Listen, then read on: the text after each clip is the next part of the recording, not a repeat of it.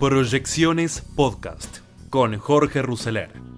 Economía, política, finanzas. Todo lo que necesitas saber para tomar las mejores decisiones.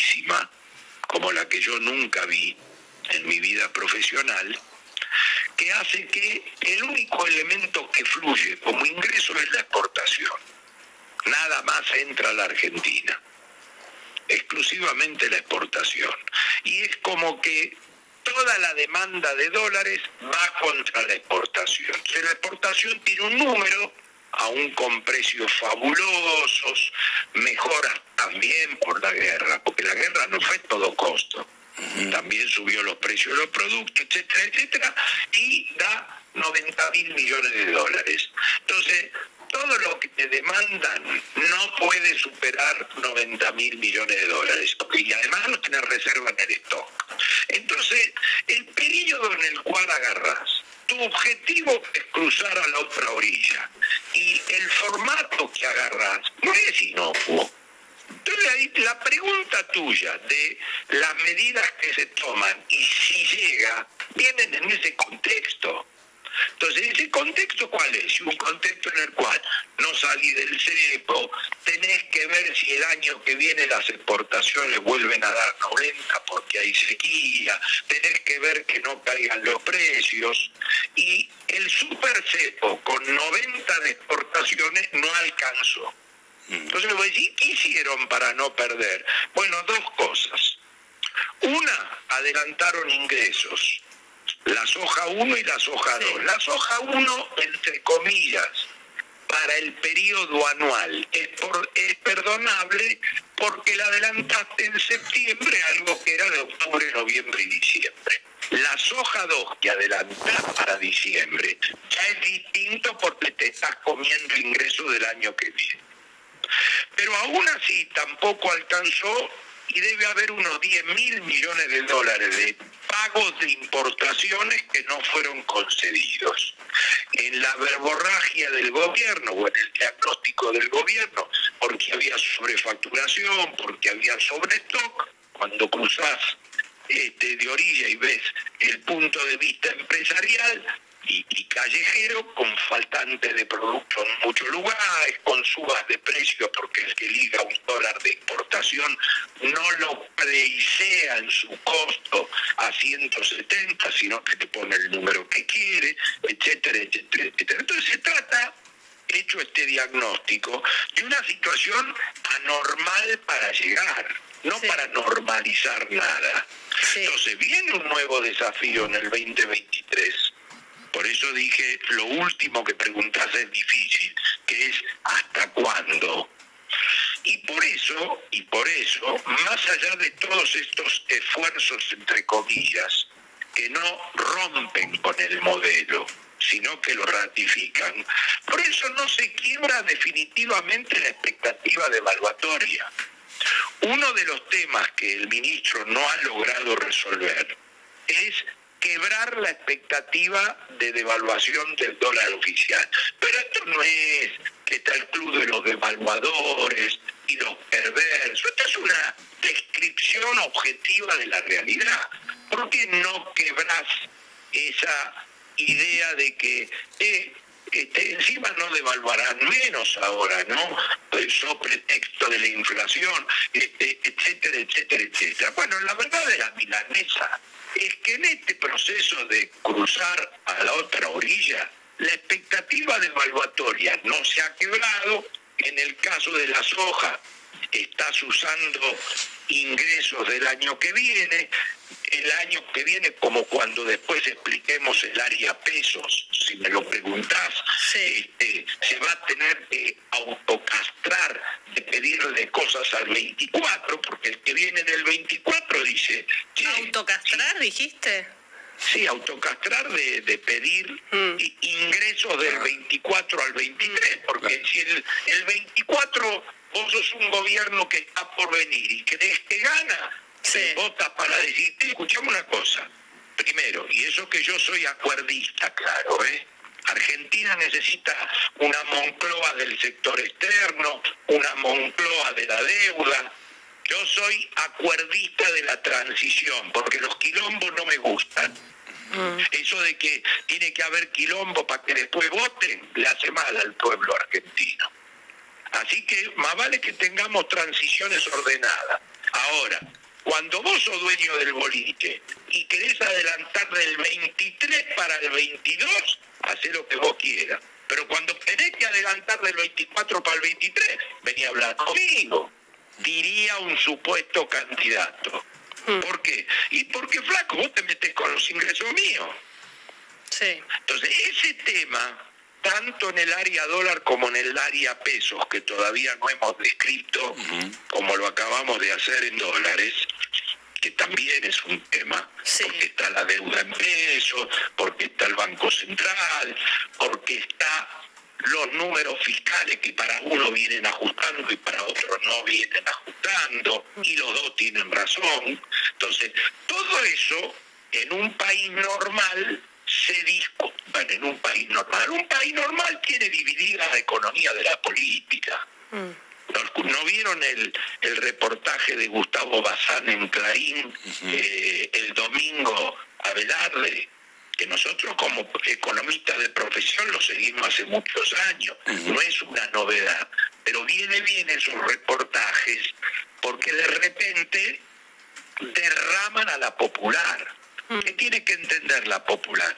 Tienen un presidente del Banco Central hace 15 años, que eh, lo, pasaron cuatro o cinco presidentes, donde dice, yo tengo algunas cosas que no puedo hacer porque me lo impide la Constitución Nacional. ¿Y, y qué ocurre? Dice, y el sol, que es la moneda peruana, cuando se pelean, tambalea uno o dos días ¿Y después qué pasa? No, después no pasa nada, pues ya saben que no va a cambiar nada. A esa economía y a ese formato debemos aspirar. La popular no entiende nada. Si a la popular, no subestimen a la popular. No, la popular me siento yo. No subestimen. Mirá que, mirá que, mi vieja mi vieja me decía, la gente entiende más de lo que vos crees, lo que hay que explicarle a la gente. Es que yo, siento, Carlos, que soy parte de la popular, ¿eh? lo digo, me, hago parte de eso. Mis sensaciones, no sé si esto es parte del área pesos, que, te, estoy, te estoy siguiendo con, detalle, pero mi sensación es que en el área pesos, donde está la popular, donde estoy yo, eh, yo soy eh, un, vivo en una economía completamente golpeada y nadie arregla nada, ¿entendés? Y, y estoy decidiendo qué gasto resigno. Perdóname. O cuando me subo un taxi, el taxi está viejo y pobre. Me acabas de decir, me acabas de decir algo clave, clave.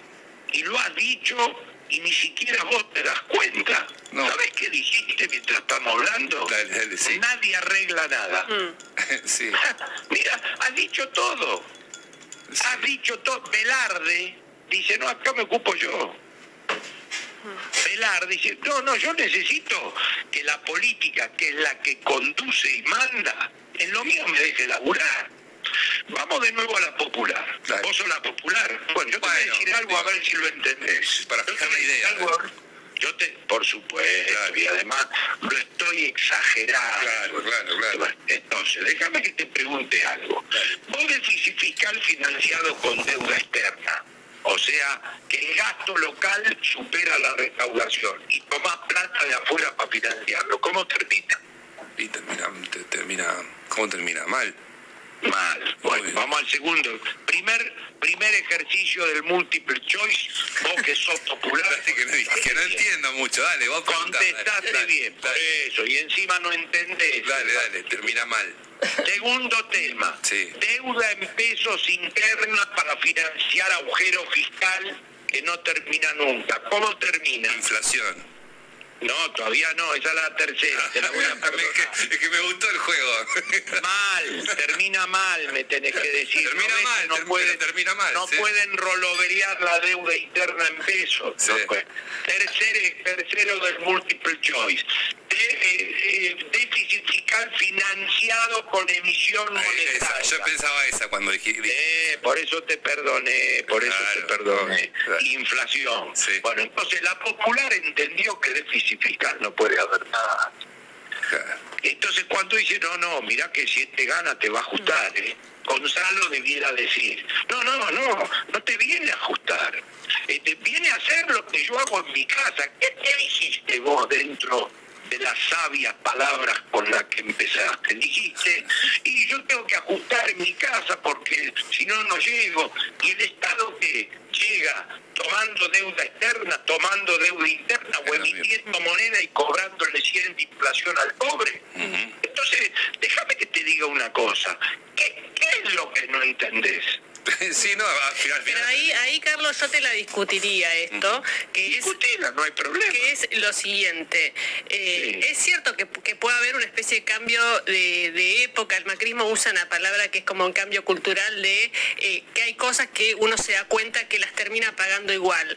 Y eh, sobre todo si hacer encuestas, sí hay mucha gente que está de acuerdo con cortar o con reducir ciertos gastos, pero que cuando le tocan personalmente no está tan de acuerdo después. O sea, porque después hay que bancar y mira que yo estoy a favor de que se tomen esas medidas, ¿no? Subas fuertes de tarifas, eh, porque la gente también siente que, ya, está, está, ajustada, no es que ahora vamos a un ajuste, no, que ya viene golpeada bueno, de, Lo primero que te quiero ahí una corrección subliminal del macrismo, yo no hablo en nombre de nadie no me estoy corriendo ni mucho menos, sino que el cambio cultural debe incluir a todo. Acá no hay matrismo, radicalismo, peronismo, porque uno más uno es dos. Justamente dividir, separar a la economía de la política significa que no hay ningún país que puede hacer que uno más uno esté. Entonces, dejemos de lado de quién avala eso o quién no avala eso, porque en el mundo que uno más uno es dos, lo avalan las izquierdas también no las derechas. Entonces, dejemos de lado toda la discusión ideológica o política. Entonces, primero, está el ser humano querer no pagar menos o querer gozar de la estabilidad y que a mí no me toque. Pero eso no es posible. A. B. Está en los gobiernos justamente a partir de los procesos redistributivos y de equidad. Saber cómo se pagan las cosas, pero no inventando. Un principio básico del capitalismo es que vos necesitas empresas que creen empleo, porque vos entendés que si no se crea empleo, y si los salarios no son buenos, va a seguir el observatorio de la deuda y la iglesia y no sé qué, mostrando números de pobreza e indigencia para el culo siempre. ¿Por qué? Y porque el ABC de todo esto es la inversión es la creación de empleo. Entonces, a todo pata para arriba. Entonces, vos tenés que empezar todo eso a partir de ahí. A, B. Hay que mostrar, además, que esos arreglitos clave que esos son arreglos, pero que tienen horizonte, que tienen futuro, que no son al pedo y que después de la reactivación viene el crecimiento y que después del crecimiento viene el desarrollo. Cuando la gente se asusta de eso, es porque tiene la sensación de que lo ajustan a él, que el de enfrente no lo hace y que al final del día es todo al pedo porque pasa el tiempo y cada vez está peor. Ahora, si vos podés demostrar con resultados que hay horizonte, que pasa el tiempo y hay resultados, y cada vez está mejor, entonces va regalando la confianza de nuevo. ¿A vos te parece que el parte, la sensación térmica después del partido con Arabia Saudita es la misma sensación térmica que después del partido con Polonia. No, claro. Y entonces, sí, porque pero, vos, pero vos yo después estoy de acuerdo Arabia con lo que Saudita decís, lo que, lo que "Che, no pasamos sí. la primera ronda después de Arabia Saudita. Y ahora después de Polonia ya ves que el campeón es Brasil o Argentina. Sí. La expectativa bien, no mal, juega un rol. Sí, pero no es tan fácil, me parece. Porque Obvio. si no gobernar sería bastante más simple de lo ¿Quién dijo que es fácil? Si No, y cuánto, no, está es bien, fácil. pero ¿cuánto tiempo? Yo entiendo todo lo que decís conceptualmente. Lo que veo es que hay una realidad que es muy social, que es muy difícil y que ahí es cuando se mete la política por sobre la economía, por una cuestión de gobernabilidad, básicamente. No, pero la, la- la gobernabilidad nunca estuvo fuera de discusión, que es la política. Y encima hay que recuperar otra cosa. En la política dentro del sistema. Porque la aparición del antisistema, y no estoy en contra de nadie, De simplemente advierto, no olvídate, Milei, porque Javier Milei es amigo. Pero, eh, y aunque sea mi ley, al final, al final, vos necesitas gente, sistema, sustancia. Lo muestran México, y eh, lo muestran Perú y Chile. Y lo hablo y es respetuoso lo que digo porque estoy hablando de países vecinos. Pero quiero decir, al final no es un problema de sistema o antisistema, es un problema de honestidad, de decencia, de diagnóstico, de ejecución, de división entre la política y la economía. Si nadie le va a discutir el liderazgo a la política, lo que pasa es que la política ética y moralmente tiene que estar a la altura de las circunstancias y manda dentro del sistema. Pero tiene que dejar a la profesión y a la profesionalidad y a la economía sin destruir, sin dividir y dejando actuar. Porque vos decís, se mete la política, pero si se mete para el logro de resultados y endereza, fenómeno. Ahora, si se mete y hace cagada, peor. Levina Entonces, te habla. me- ¿Cómo? Gabriel Levina te habla. ¿Te puedo hacer una ¿Qué pregunta? haces, querido? Eh, vamos a suponer que es obvio que eh, hay, recetas que funcionarían si se cuenta con el apoyo necesario y vos tenés que vender esa receta como gobierno a, a los distintos actores sociales eh, que si ac- aceptan llevar adelante eso podría llegar a funcionar. Ahora, el problema no es solamente si está la receta, si los actores sociales se van a poner de acuerdo para llevar adelante y bancarse la que les toque, porque no van a poder querer, no van a tener nada de lo que quieren, van a tener que esperar varios años para que las cosas vuelvan a ser como alguna vez fueron. Ahora, el asunto es quién les pide eso. Es decir, cuál es la credibilidad que tiene la persona que les va a pedir a todo ese grupo de gente. Es un buen punto el tuyo. ¿Cómo haces para Es un- conseguir que ese, que ese- quién es Es un buen eso? punto. Y bueno, habrá que, habrá que juntar gente que tenga credibilidad, que la gente le crea. Siempre al final goles son amores, ¿eh? Siempre al final tiene que venir el resultado en un proceso acumulativo. Eh, el proceso acumulativo es muy importante. Voy a empezar de atrás para adelante. Porque Argentina, por ejemplo, va, viene, va, viene, va, viene. Porque estamos hablando como si tuviéramos que proponer algo nuevo frente al éxito. Y vos decís, tenemos así, si mal o bien estamos bien. Argentina es un país que está estancado en el 2012 y que cuyo PBI per cápita retrocede antes del 2006. Entonces, claro, este, vos un tipo no le podés decir, y estos son 20 años. Porque que el primer día te viene y te dice, pero vos boludo, ¿cómo 20 años? Si hace 10 este, estamos parados. Ahora, cuando viene el peruano te explica que son 20 años. Cuando viene el chileno te explica que son 20 años. Cuando viene el brasileño te explica que son 15 años. Cuando, cuando viene el del milagro israelí, te explica que son 20 años. Entonces son 20 años. Ahora, el proceso es acumulativo, porque cuando vos le ves la pata a la sota, son 20 días, 20 semanas, 20 meses. Si el proceso acumulativo es positivo, un día no te avivaste y pasaron 20 años, como pasaron ahora mal, pasan bien entonces, ese tema es así, no le busquen otro, otro, otra, otro formato.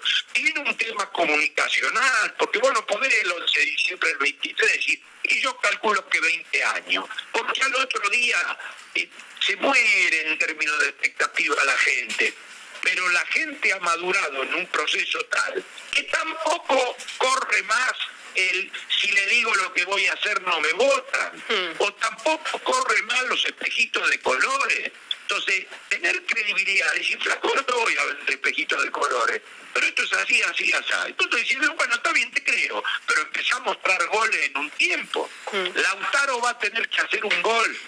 ¿Por qué? Porque va a recuperar el Lautaro que fue siempre. Tiene cerrado el arco. Claro, entonces eso tiene que ocurrir. Pero quiero volver a lo de Gabriel. ¿eh? El tema de la credibilidad de las personas y la honestidad de las personas va a ser clave, va a jugar un rol. Va a jugar un rol. Tenés razón, Gabriel. Mm, Melco, te hago, te hago la última eh, y, es, política. Eh, ¿Estás trabajando en el equipo de Patricia Bullrich? No, yo estoy trabajando, viene muy bien la pregunta. Yo estoy respecto a, mira, cuando me hice cargo del Banco Nación, lo primero que pedí fue la carta orgánica de Carlos Pellegrini. Y le dije al directorio, cumpliendo la carta orgánica, esto sale bien.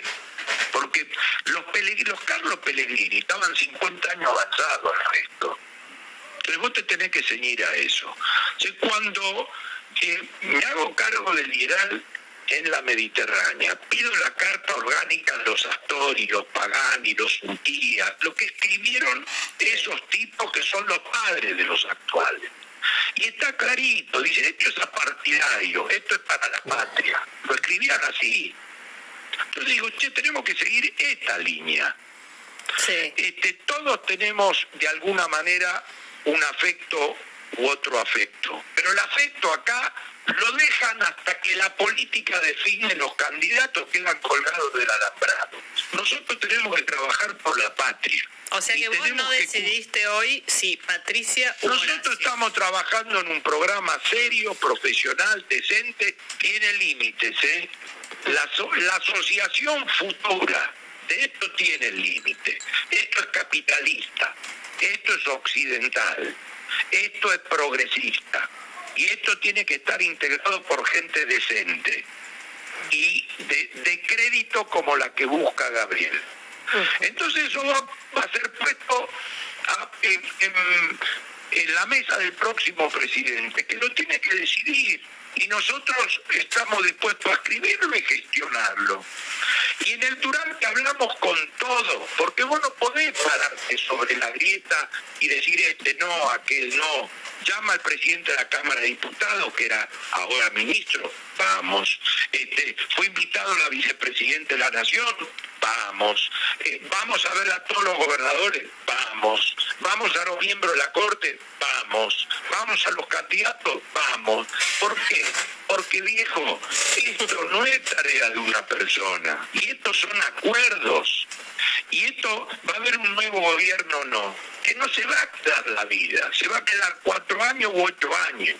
Después empezamos a romper las bolas y a los dos años hay elecciones. Sí, que haya elecciones. Que la gente en un proceso iterativo diga este sí, este no. Si no cambia el fondo, porque hay acuerdo.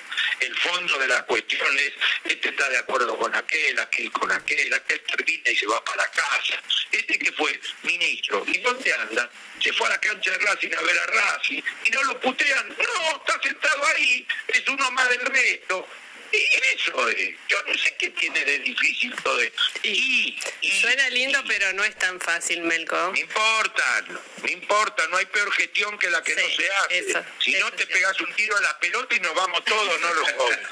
bueno, cerremos, cerremos más arriba porque tenemos que, dar paso a otro tema, pero eh, me uno a tu sentimiento que Lautaro Martínez, que es de Racing, aclaremos para que no lo sabe, no lo sepa, eh, haga un gol este, en la selección, así estás contento. Pero hay que ir en, esa concepción, porque si no, nos vamos a quedar en, el camino, ¿viste? Todas esas fantasías y el otro que trabaja. Entonces, esto sabíamos que va a ser así, porque hay interna, hay coaliciones, tenés que convencer primero a tu propia coalición, después ir a la vereda de supuestamente enfrente, seguir convenciendo a la gente es una tarea, es una tarea. A mí lo que no me gusta son las denuncias falsas. Entonces, tenés que permanecer ajeno a eso. Si no, va a ser muy complicado. Ahora, no es naif. Por eso me gustó el reportaje de Velarde del lunes. Porque, ¿quién es este? Este es el presidente de un banco central. Mira lo que dice lo mismo que nosotros. Y habla, no, Pete no entiende nada. ¿Cómo no va a entender si hace 15 años es presidente del Banco Central de Perú? Gracias, Melco. Gracias, Melco, por la... Sí, No, no, eso. Son tipos que podés ver y tocar. Están en la función. Y dicen esto. Entonces empieza a perder sentido. No es naif. Mm. Quedó muy claro. Quedó muy por claro. esa batalla. Gracias, Melco, por la comunicación. gracias por ustedes y saludos a todos. Bueno, eh, Carlos Melconian, economista fiel, fiel a su estilo, metió Racing en el medio dos o tres veces. Se lo dejé pasar, pero bueno, tampoco tanto.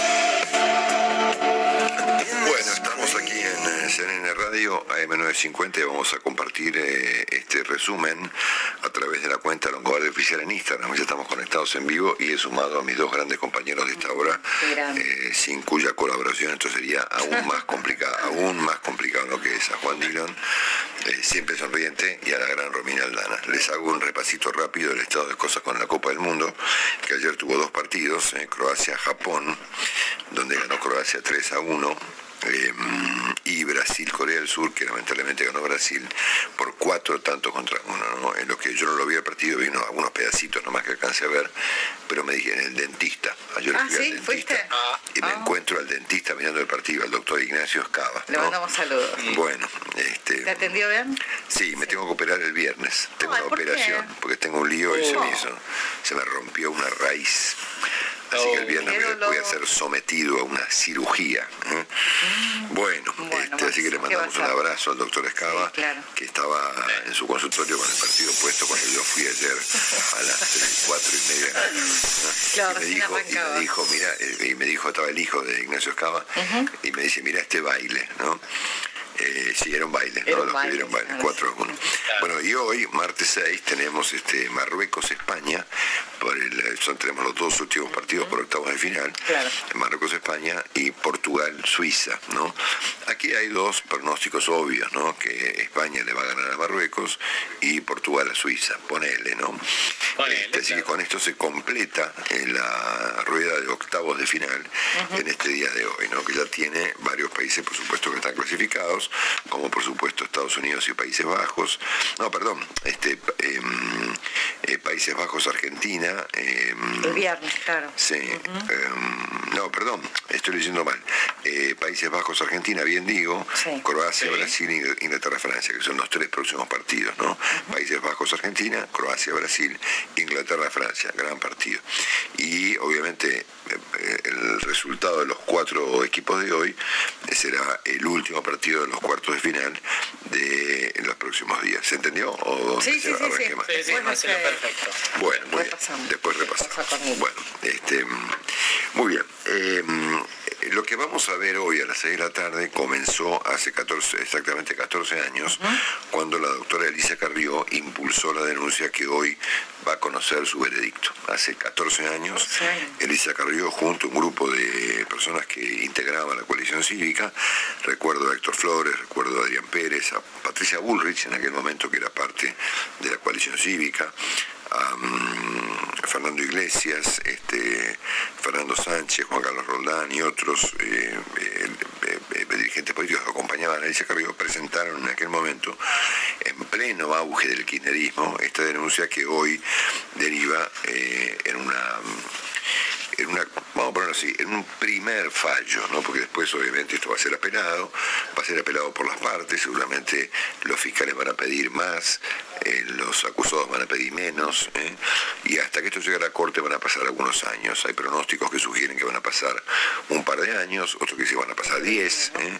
pero ciertamente hoy la señora de Kirchner, el señor Lázaro Báez, el señor Julio De Vido, el señor José López, el señor Nelson Periotti, Mauricio Coralleda, Juan Carlos Villafañe, em, bueno, Carlos Kirchner, Raúl Santibáñez, Héctor Garro, Claudio Fatala, eh, Raúl Pavesi y Osvaldo Daurich van a conocer este, después de las 5 de la tarde em, la sentencia del Tribunal Oral Federal número 2. ¿eh?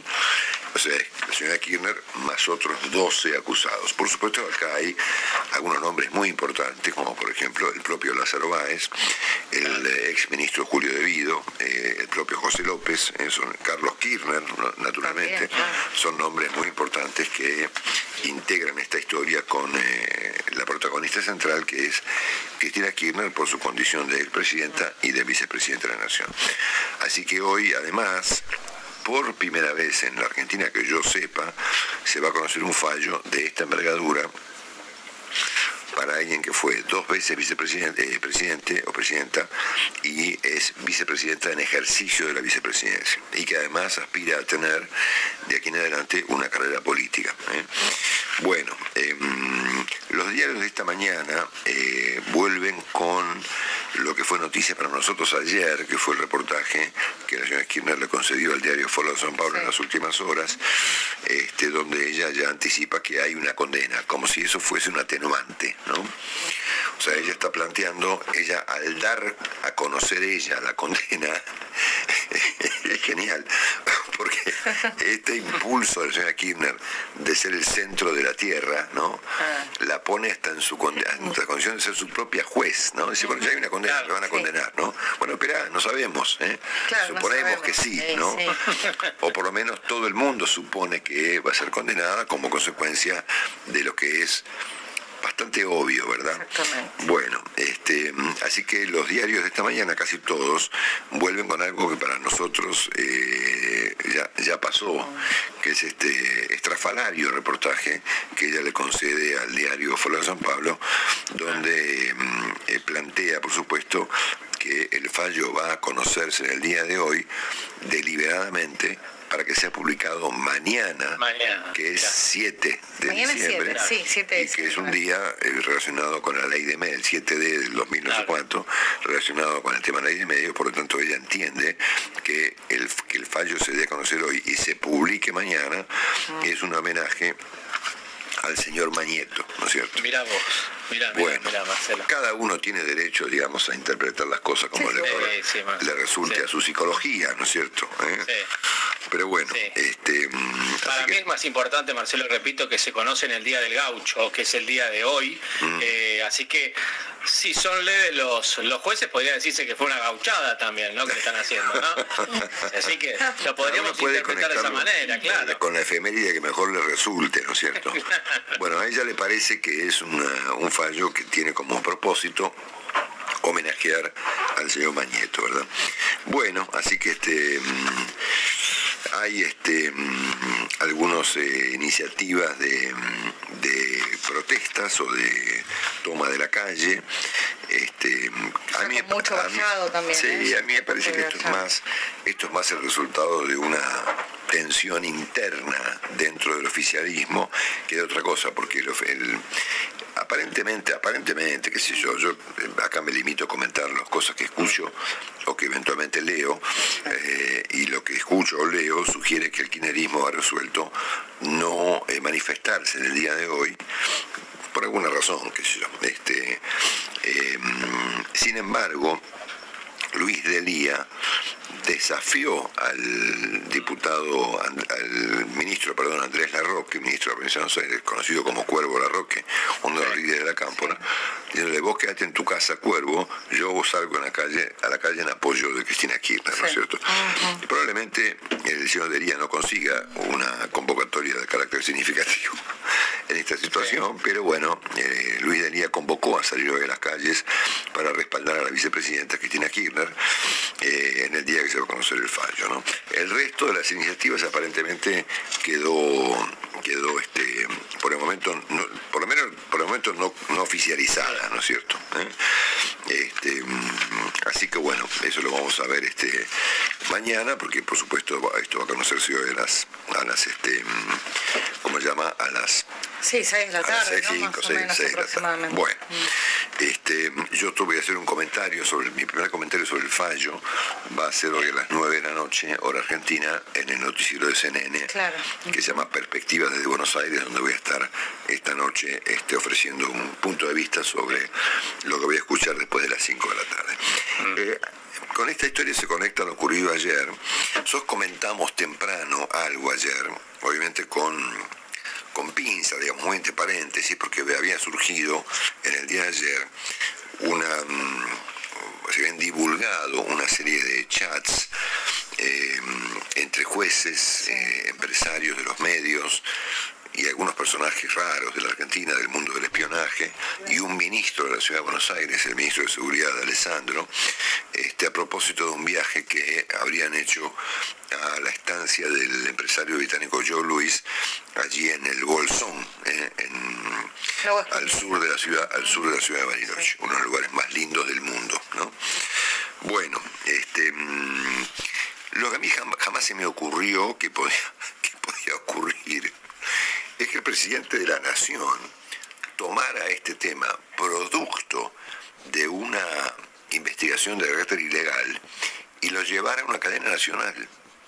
Sí, fue llamativo, ¿no? De repente, cadena nacional. No, vos sos muy buena, Romy. ¿Saben que les cuento que Romina es la persona más buena del mundo? Oh, qué lindo. Ella es muy buena, ¿no No, es llamativo, es dramático. Claro.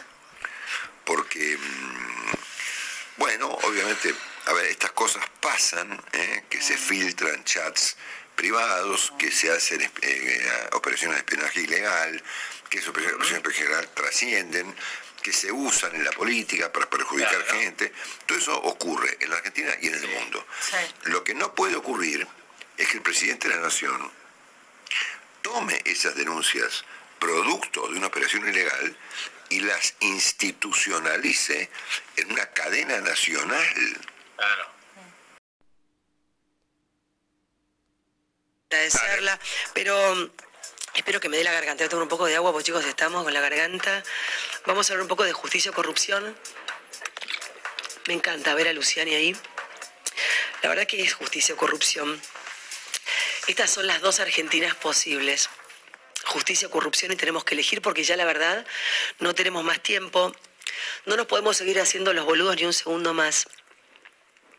Y si elegimos justicia vamos a tener que aguantar la que se venga. Si querés el durazno, bancate la pelusa. Vamos a hablar después de si se va a armar o no quilombo en las calles, como dicen ellos. Pero no nos dejemos presionar por las amenazas de los K. Basta de miedos. Yo diría que no dejemos solos a los jueces y a los fiscales. Tenemos que tener muchos huevos y mucho más ellos para animarse a acusar a Cristina mañana. Ellos son el poder, ellos son el gobierno, ellos manejan las cajas, compran voluntades. Son capaces de hacer cualquier cosa para que la jefa no vaya presa tarde. Te asustan con que si atacan a Cristina, qué quilombo se va a armar y si la absuelven, ¿qué pasa? ¿Nos vamos a quedar todos con los brazos cruzados, dormidos, anestesiados? De ninguna manera. Mostremos mañana que no somos los argentinos un rebaño de pelotudos. Y si se pudre como amenazan que se pudra. Llegó el momento de elegir en la Argentina y es justicia o es corrupción. No hay más vueltas. No podemos seguir siendo rehenes de los corruptos. Cristina está dispuesta a destrozar las instituciones. Mañana martes la condenan por rocha, por chorra. Ellos no quieren a este país. Durante años y años no pararon de saquearlo son unos vende patria. Estamos a horas de la sentencia. Mañana es el día de... Nuestra constitución dice que somos todos iguales ante la ley. Y ojalá sea cierto mañana. Vos te robás un alfajor y vas en cana. Ellos se robaron el país entero. ¿Qué va a pasar? Mañana llega el día, llegó el día. La van a juzgar. Y no lo acusan a Néstor porque está muerto. Es muy injusto que los pingüinos sean ricos mientras los argentinos estamos cada vez más pobres. Ya no hay más tiempo y es hora de elegir. ¿Es justicia o es corrupción? Esta parte solicita se condene a Cristina Elizabeth Fernández a la pena de 12 años de prisión, inhabilitación especial perpetua para ejercer cargos públicos, accesorias legales y el pago de las costas por considerarla autora penalmente responsable de los delitos de asociación ilícita agravada por su calidad de jefa y de administración fraudulenta agravada por haber sido cometida en perjuicio de una administración pública que concurren de manera real. Señores jueces, este es el momento. ¿Es corrupción o justicia? Insisto, ¿es corrupción o justicia?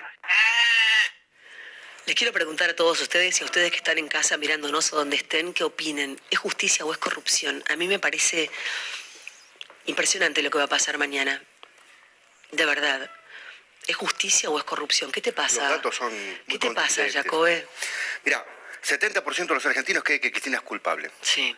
70% de los argentinos también la, considera corrupta. Cuando le pedimos que la definen en una palabra, la consideran corrupta desde tiempos inmemoriales, desde fines de, su segundo mandato. Este hombre que veíamos recién, Luciani, medimos su imagen después de los alegatos y apareció con 61 puntos de imagen positiva. Nadie en la política tiene 60 puntos de imagen La palabra que lo describía, ¿cuál era? ¿Te acordás? Valiente. Valiente. Bien. Entonces, si un tipo que hasta la semana anterior no lo conocíamos, no sabíamos quién era, que en definitiva tampoco lo conocemos, excepto por esta obra, ¿no? La opinión pública le da 61% de imagen positiva, no está hablando de él, está hablando de lo que le pasa a la mayor parte del electorado. ¿Vos sabés si Luciani le pega a la mujer o no? Si trata bien o trata mal a los perros, si los chicos lo quieren o no lo quieren. No, lo sabés. Me estoy refiriendo a que en realidad no lo conoces, excepto por el evento de que la tiene Cristina contra las cuerdas. Y eso le da de movida 60 puntos, 61 puntos de imagen positiva. Me parece que eso es una voz inapelable en cuanto a lo, que viene del electorado. Ahora, el kirchnerismo tensiona la cuerda y se enrarece el clima. Le meten miedo a la gente, Vivi, y el 75% Ahora, pero, de los sí, pero te pregunto esto, ¿no? Cuando dicen si, si se meten con Cristina que quilombo se armar. ¿Qué tipo de quilombo les pregunto a todos? ¿Creen que se puede armar y si es que se va a armar quilombo? Porque digo, salvo la gente de la cámpora, ¿qué argentino es tan infeliz como para salir a pelear por una corrupta? Digo, ¿te cagás en tu futuro, el de tus hijos? O sea, ¿quiénes son los que supuestamente mañana van a salir a hacer quilombo en las calles, Ezequiel? A ver, hay una parte de las organizaciones sociales que han sido oficialistas o que son oficialistas, que tienen capacidad de movilización. No sé cuánta de esa gente realmente está convencida que Cristina es efectivamente... Que viven en un país de mierda, que tienen que vivir de planes sociales, mientras ellos son todos ricos. O sea, es demencial lo que va a pasar mañana si la gente que cobra un plan social va a pelear por una mina que es recontra mega millonaria. O sea, no, no me entra en la cabeza. Así es. Eh, después, por supuesto, están los movimientos políticos como la Cámpora, que sí creen que Cristina es inocente de todo, de todo lo que dice. No importa... ¿De qué? ¿De qué? ¿De qué puede ser inocente? O sea...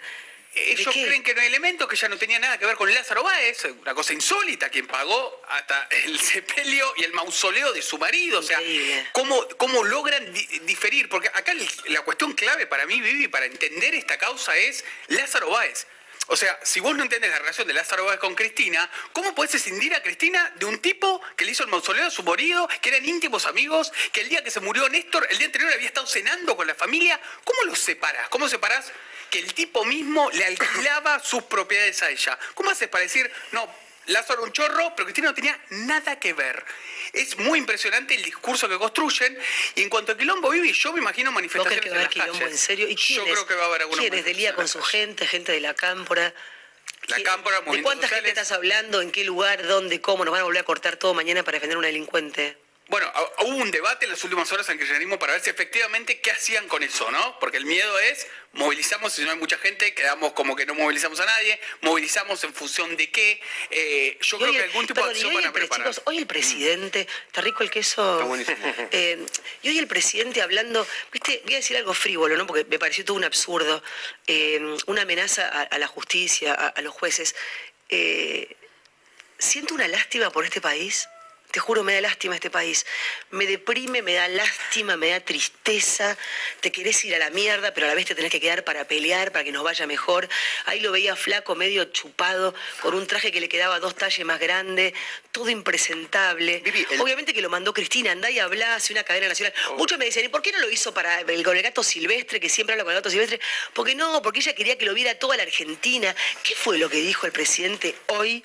En cadena nacional. Eh, Lanari, Básicamente el presidente dio una cadena nacional que duró alrededor de seis minutos, en la cual... Eh, no, siete, lo calculé, siete y pico. ¿Cuánto era Andrés? ¿Siete? ¿Cuánto calculamos, Andrés? Sí, un poco siete más minutos de seis minutos, siete minutos. Eh, fue una cadena nacional leída. Sí. Leída porque, claro, tenía que estar en todos los detalles. Fue básicamente para cumplir los deseos de su jefa, su jefa política que es Cristina. Eh, una cadena nacional que no tiene ningún Perdón, tipo chicos, no lo escucho más Andrés, lo perdí Andrés, ¿eh? Perdón. No, tiene ningún tipo de sentido porque las cadenas nacionales, y así lo marca la Constitución, tienen que ser por una razón de interés público, por una razón de gravedad, cosa que este hecho del que habló hoy el presidente no lo tiene. Eh, y te decía, además, lo hizo solamente para cumplir los deseos de Cristina. La única vez que Alberto Fernández había dado una cadena nacional por fuera de lo que fue la pandemia, ¿te acordás? Fue principio de septiembre de este año, cuando atentaron contra Cristina, que hizo la cadena nacional cerca de la medianoche y anunció el feriado para minutos después, para el día siguiente. Eh, cada vez que hace una cadena nacional, Alberto, es para cumplir los deseos de Cristina, ni más ni menos. Dos cosas diría yo hay como dos tipos de kirchnerismo. El kirchnerismo movilizado por la política y el kirchnerismo espontáneo de opinión pública. Hay una parte de la opinión pública. A ver, pero ¿me puedes explicar, mientras me viene a arreglar la cucaracha, venga chicos, entren en la cámara, ¿me puedes explicar? Porque yo te puedo entender, a la cámpora te la puedo entender, a la gente que cobre, que tiene un beneficio, te lo puedo entender, a Moró defendiéndola y pidiendo que hagan una cadena nacional, lo puedo entender. Ahora, el tipo de a pie, el tipo común, el tipo que la ama, no, no, no puede ver lo que pasa, cómo saqueó a un país en todos estos años con Néstor. No, no lo pueden ver. ¿Y por qué no lo ven? por qué no lo ven? Cuando, cuando, vos te pones religioso con algo, cuando te enamorás. Bueno, pero ¿cuánto te Cuando te idealizás. Cuando perdés la razón.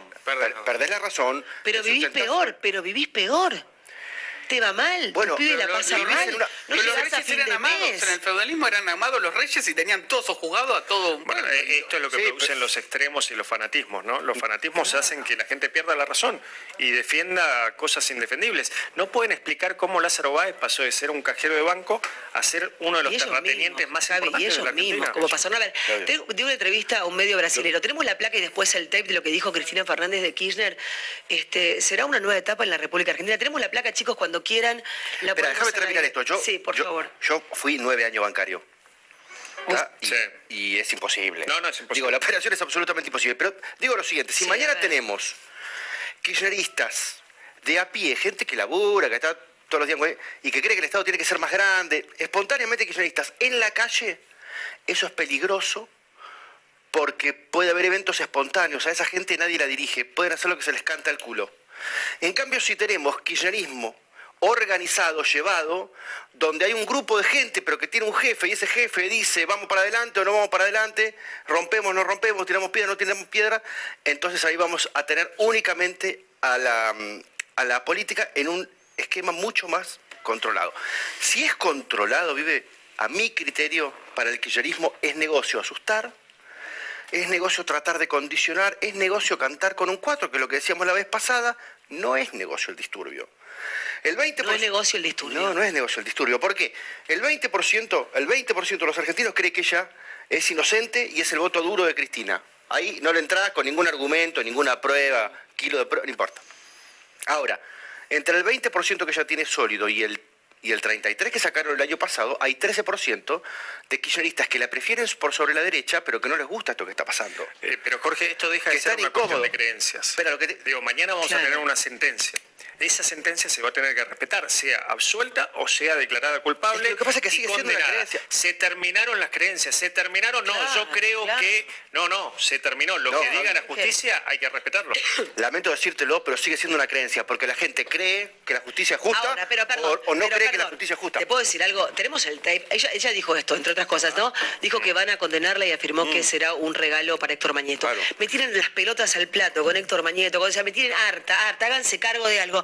Pero ahora me van, a, me van a poner el tape. Yo no sé ustedes, la observo hace mucho tiempo, no es la Cristina de siempre. la voz se le quiebra, está nerviosa, se siente avergonzada. O sea, mañana si la condenan, eh, ¿cuál va a ser, el, vos, que, vos que sabes más de, medios gráficos, cuál puede llegar a ser el titular que va a recorrer el mundo con nuestra vicepresidente eh, como delincuente, después del veredicto? Digo, cuando la escuchen ahora se van a dar cuenta que es una Cristina que está muy, muy avergonzada eh, y muy asustada, no es para menos, ¿no? ¿Cómo se titula esto mañana? Condena histórica y la cantidad de años que le piden, se habla de seis años e inhabilitación para ejercer cargos públicos.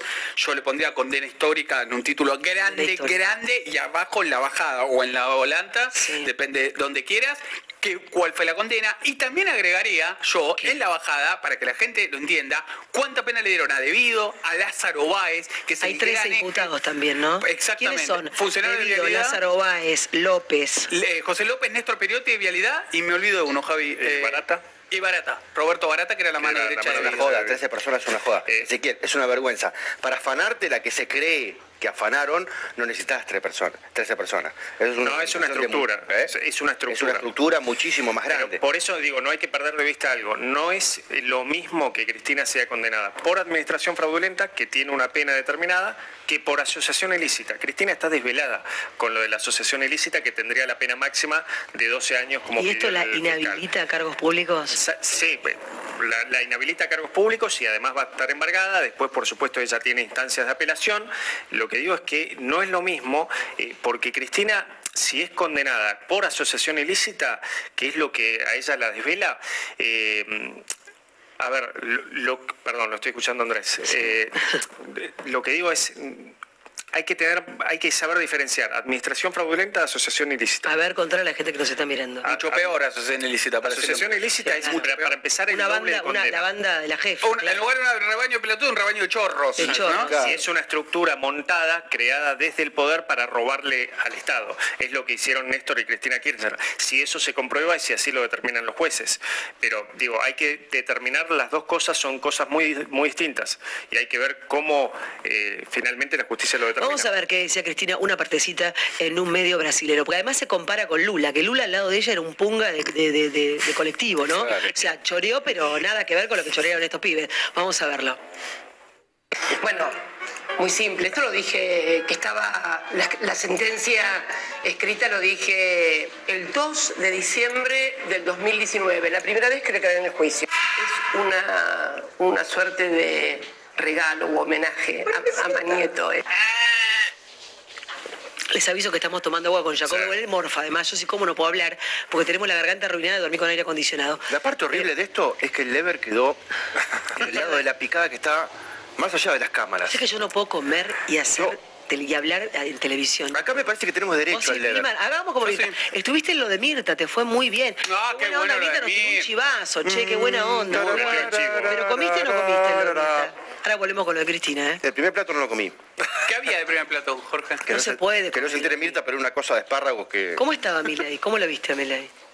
Verborrágico, capturando la escena como siempre. ¿Te gustó más Fátima o Fernanda? ¿Como mujer? Para tu team como mujer, sí. No, como mujer me gustó más Fernanda. Fernanda. Sí. Sí. ¿Y los Pinela, y ¿Qué le pasó a la barba de Joaquín Galán, no? Tiene una barba de un color rarísimo. Volvamos a Cristina, porque lleva haciendo por el camino.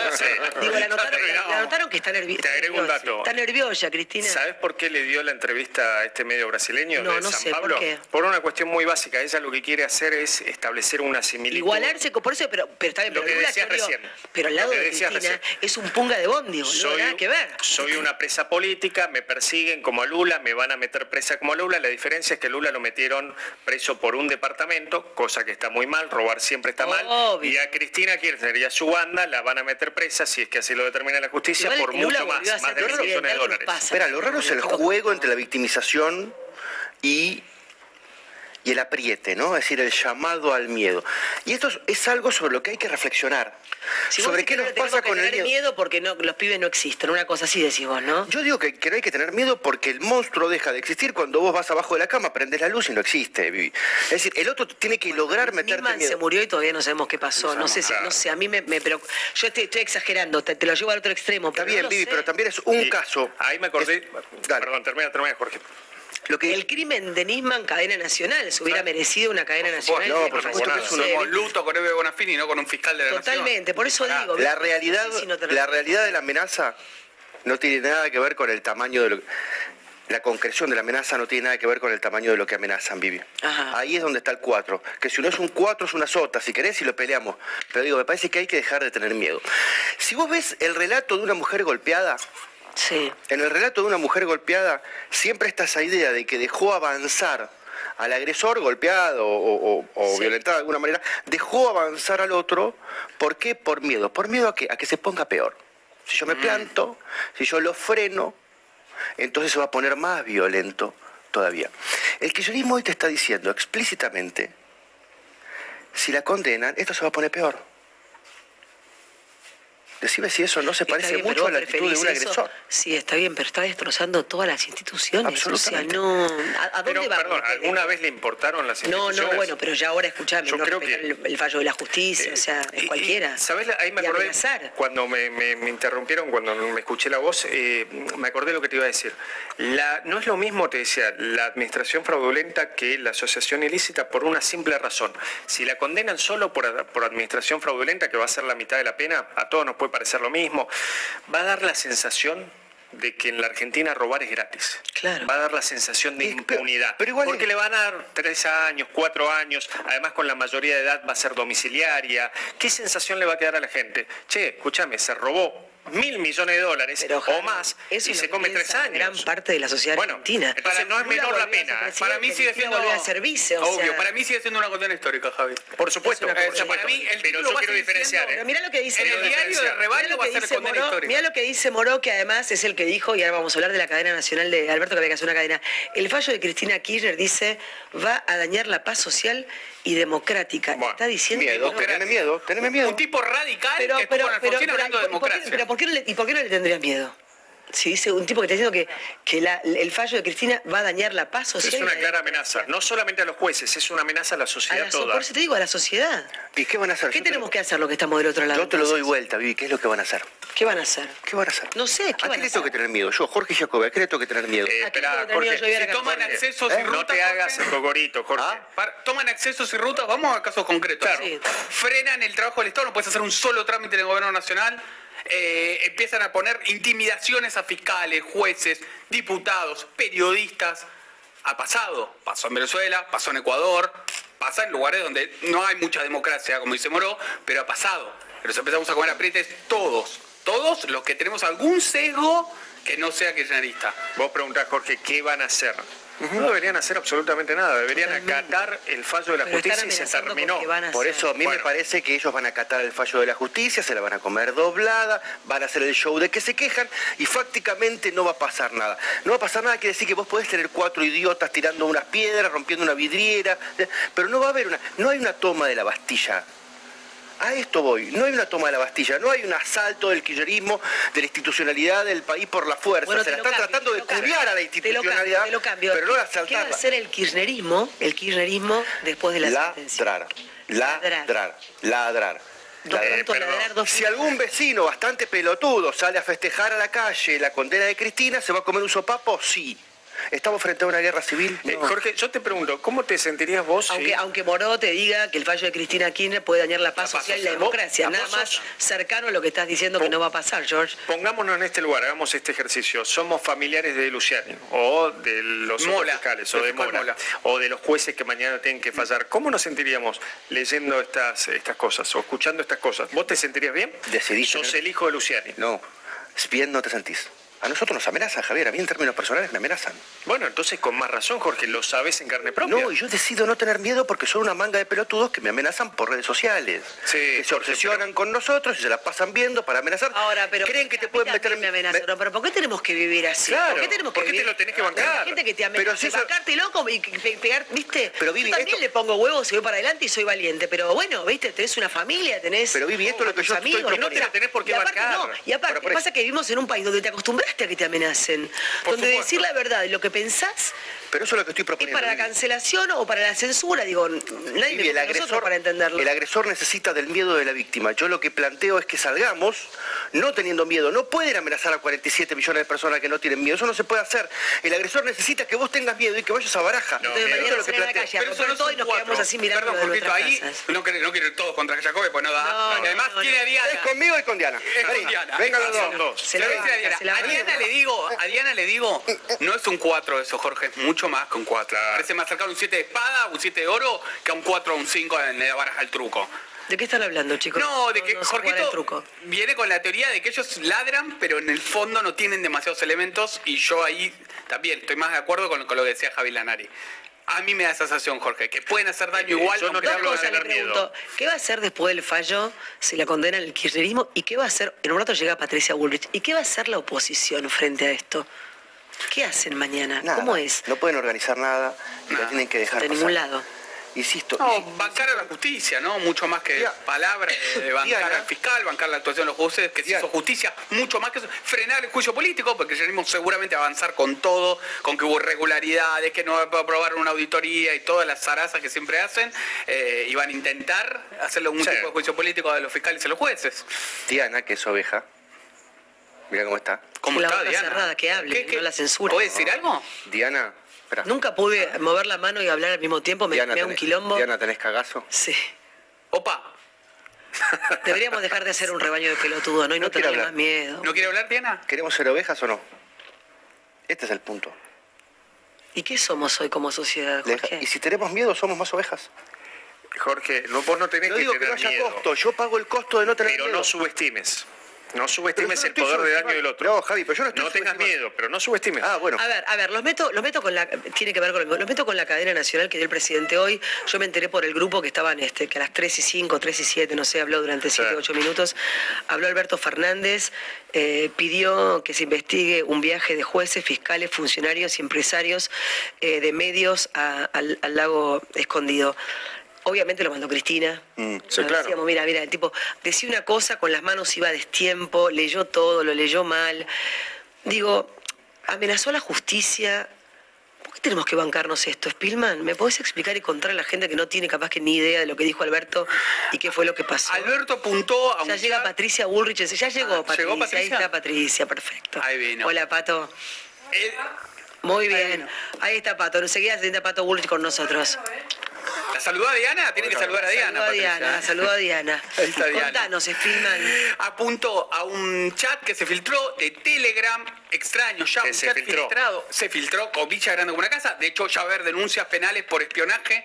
Eh, y que además varios de los integrantes de ese chat, había jueces, había fiscales, eh, estaba el ministro de Seguridad de la ciudad Marcelo de Alessandro, había dos de los dueños del grupo Clarín, pero claro, ¿cuál es el problema ahí? Eh, en primer lugar hay que ver si eso es cierto o no, y segundo, si fue manipulado o no, y tercero, no constituye ninguna prueba de ningún delito a priori. Lo que me pregunto es si hay que hacer una cadena nacional por el tema. Es un disparate. El presidente no habla de todo lo mal que nos va en todos los aspectos, con 100% de inflación, la gente se muere de hambre, no llegás a fin de mes, pasan un montón de cosas.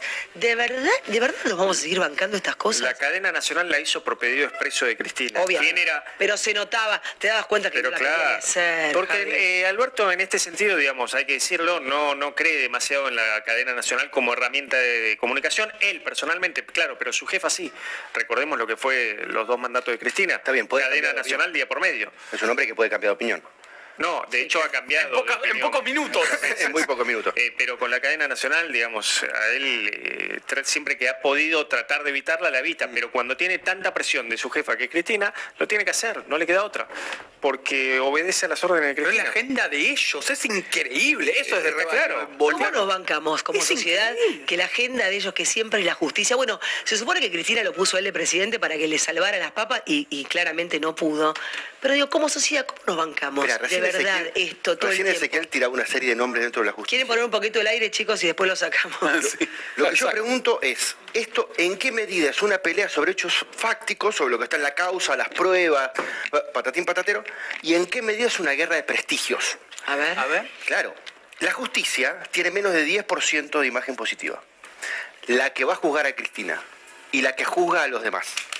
Es decir, toda la justicia, por más que, que Luciani en particular, él en particular, tiene 60 puntos de imagen positiva, la justicia en sí misma, la opinión pública cree que es una justicia corrupta y que el poder la va manipulando para un lado o para el otro, dependiendo de quién tenga más poder, quién gana las elecciones o quién las va a ganar y demás.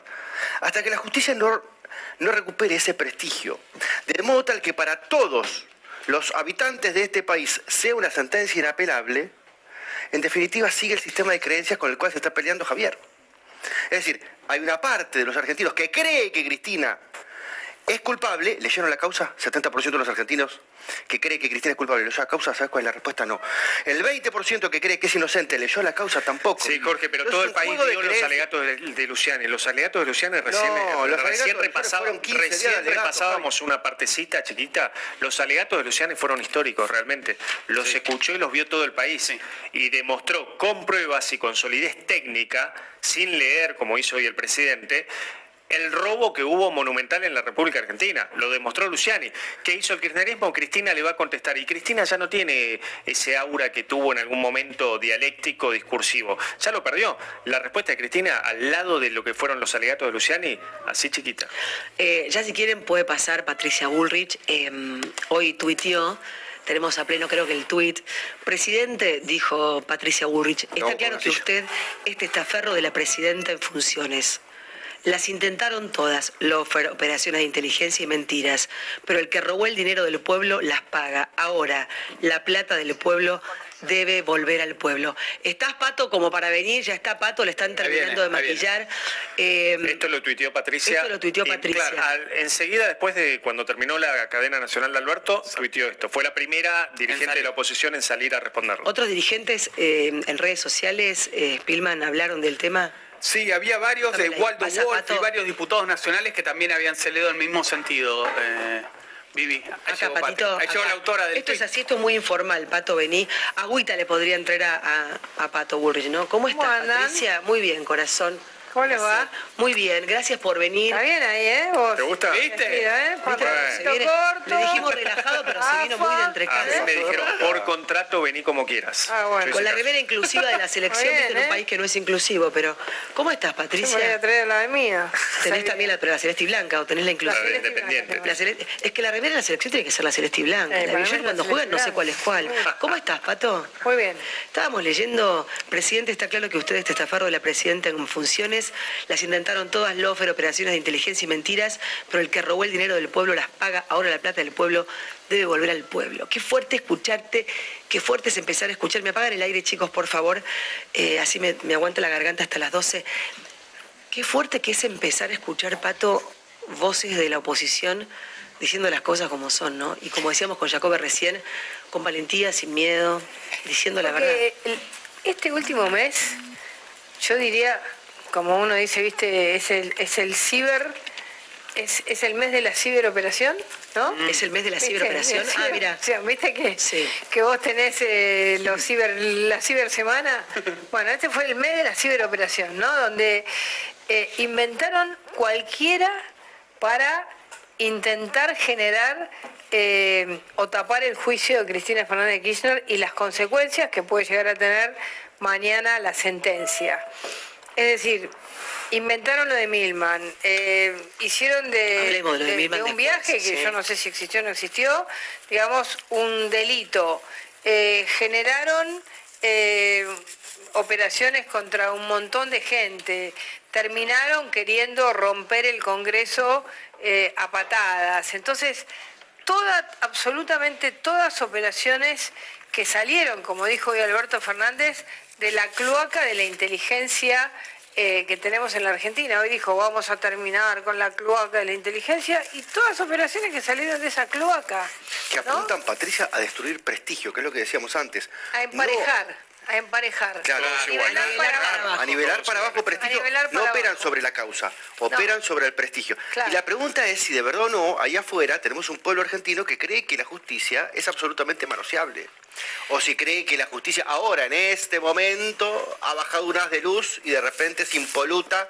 E, e no, no, pero, no, pero de golpe cuando vos tenés la justicia es un plural.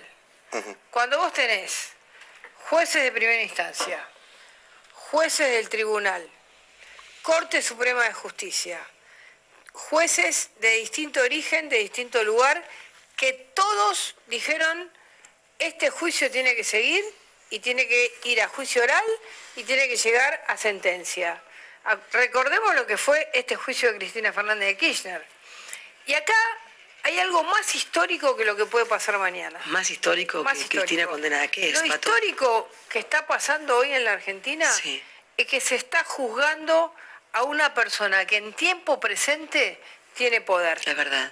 Siempre se planteó que la justicia en la Argentina actuaba post-mortem política. Es verdad, es ¿no? actuaba cuando el funcionario ya no tenía poder. Con Menem, de la Rúa, de la Rúa pasó también. Es decir, que cuando el funcionario no era digamos, un actor de poder en la Argentina.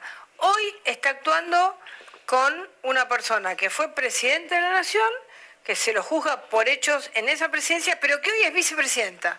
Entonces, esto puede ser, como fue el nunca más, un antes y un después respecto de una justicia que juzga en el tiempo oportuno. Y creo que esto nosotros lo tenemos que valorar históricamente, independientemente de lo que sea el final de la película el hecho de que haya jueces que bajo todo tipo de operaciones, bajo todo tipo de aprietes. Recordemos que empezaron diciendo Bertuzzi y Bruglia se van de la justicia, ¿no? Así arrancaron. Si le pusieran toda la energía a sacar el país adelante. La Corte Suprema es una cloaca. Dijeron todo tipo de insultos contra la justicia y la justicia avanzó, trabajó. Eh, hubo un fiscal que hizo un alegato eh, que uno puede decir que es histórico, terminó con un concepto general para la sociedad, dijo corrupción o justicia, eh, poniendo, digamos, qué tipo de país, en qué tipo de país queremos vivir y qué es un fiscal, porque a nosotros nos parece raro porque no estamos acostumbrados a la figura del fiscal, pero el fiscal es el defensor de los intereses del pueblo. Él habla en nombre del pueblo y por eso es que el discurso del fiscal, además de ser técnico, es además un eh, discurso en el que pone, ¿no es cierto?, como diría Ortega y Gasset, al hombre y sus circunstancias. ¿Cómo estará? ¿Qué estará haciendo en este momento Luciani? ¿no? Ah, Luciani. No, Cristina está, olvídate, Luciani, ¿no? Porque hablábamos recién de las amenazas, bueno, vos también recibiste todos. Eh, el otro día hablaba muy bien de vos, Fede Andajasi, diciendo lo que te hicieron con el caso Maldonado, ¿no? Sí. Que, que echaras a un gendarme, a dos, y vos lavarte las manos y vos fuiste hasta el final. ¿Son capaces de todos los kirchneristas, Patricia? Absolutamente. Fíjate que en este momento han desarrollado lo que yo llamo una eh, estrategia estalinista. Eh, la diferencia es que Stalin te mataba eh, directamente te ponía en, el paredón, te fusilaba si vos pensabas distinto a lo que ellos piensan. El discurso del presidente Fernández, ¿es presidente? Vos pusiste presidente, está claro que usted es testaferro de la presidenta en funciones. Digo, bueno, digo. Testaferro. No, no, lo dijo, lo dijo. Lo dijo, lo dijo, lo dijo acá en el, sí, en el Twitter. ¿Pero qué quiere decir el testaferro? Testaferro, testaferro es, que, es, que es que lo que hace es defender los intereses de la vicepresidenta a como dé lugar. No le importa. No es el pone, pone, pone su nombre para defender eh, los intereses de un gobierno que mañana puede ser juzgado por su corrupción. Ahora, y Pato, ¿qué fue la cadena nacional del presidente Bueno, fue eso, fue la cadena nacional fue una orden. Le dijeron, haga cadena nacional y el testaferro fue e hizo cadena nacional. Una cadena nacional absolutamente partidista. Eh, todo esto está partidizado. ¿Qué venimos viviendo nosotros? ¿Por qué digo estalinismo? Porque ¿qué hacía Stalin? Mataba a todo aquel que pensaba distinto. Bueno, acá desde que Cristina Fernández de Kirchner decidió armar la teoría del loafer, eh, y esto le viene fracasando sistemáticamente, en el último tiempo desató un montón de operaciones para nivelar y decir todos los son lo misma, la misma porquería que yo. Todos, para Todos de alguna manera metieron los dedos en el enchufe, ¿no? Y entonces inventa un montón de casos, terminando con, con este que apareció hoy, inventa un montón de casos que los nivela con algo que es imposible de nivelar. Porque una cosa es... No, si kirchnerismo es estalinismo, es muy difícil de nivelar. Claro, no lo vas a nivelar. Y además, porque si mañana dicen, robaste, bueno, va a tener que devolver hasta el último peso. Extinción ¿Y eso puede pasar de verdad? que tenga que devolver ¿Está vigente en la Argentina el decreto que sacamos nosotros, que lo hicimos nosotros en el Ministerio de Seguridad con el Ministerio de Justicia, de extinción de dominio de los bienes, de la corrupción, de los bienes del narcotráfico está vigente. ¿Cuánta guita es eso, Patricia, si devuelven toda la que se robaron?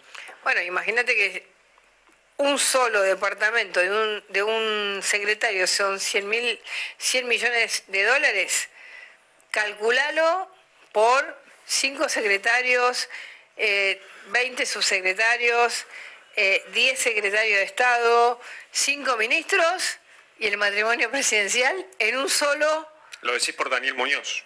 Claro, en un solo ministerio. Hacé el cálculo. Bueno, Daniel Muñoz que tenía... 2.000, 3.000, 5.000 millones. Me supera, no tengo ni idea de qué Imposible. Tenía propiedades en Miami, en Estados Unidos, por más de 100 millones de dólares. Y el último que descubrieron... Estamos hablando de la blanca, ¿no?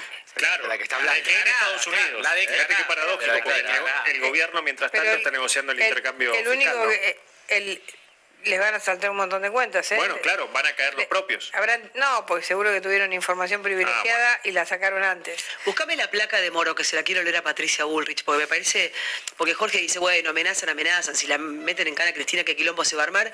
Y tenemos la placa de Moro con lo que dice Moro, porque habla de la paz social y de todo lo que puede pasar. Eh, a ver, ponela por favor, diré, así la leo y será esta.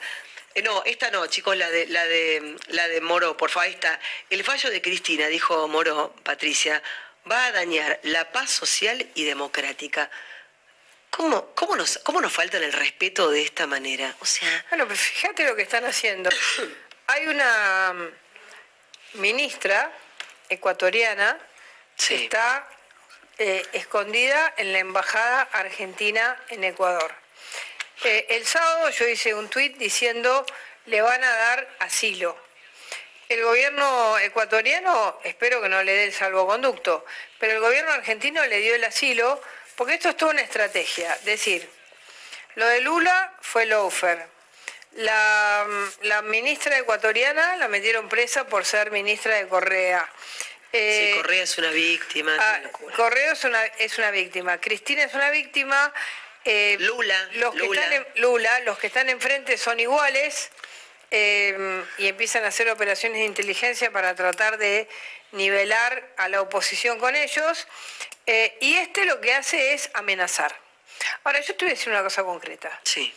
Si los sindicatos que están diciendo que van a parar el país, mm. si hay fallo, bueno, hay que presentarse a la justicia y hay que sacarles la personería gremial a un sindicato que para por un fallo judicial y que en vez de cumplir el servicio público que tiene que cumplir, por ejemplo, ATE, que son trabajadores del Estado, a ver, ellos quieren parar, que les pague el partido, no el Estado. Que le garpe la cámpora. Que le garpe la cámpora. ¿no? Son militantes. Que saquen la plata de la que se robaron y le paguen el sueldo en vez de pagarla con los impuestos de la gente.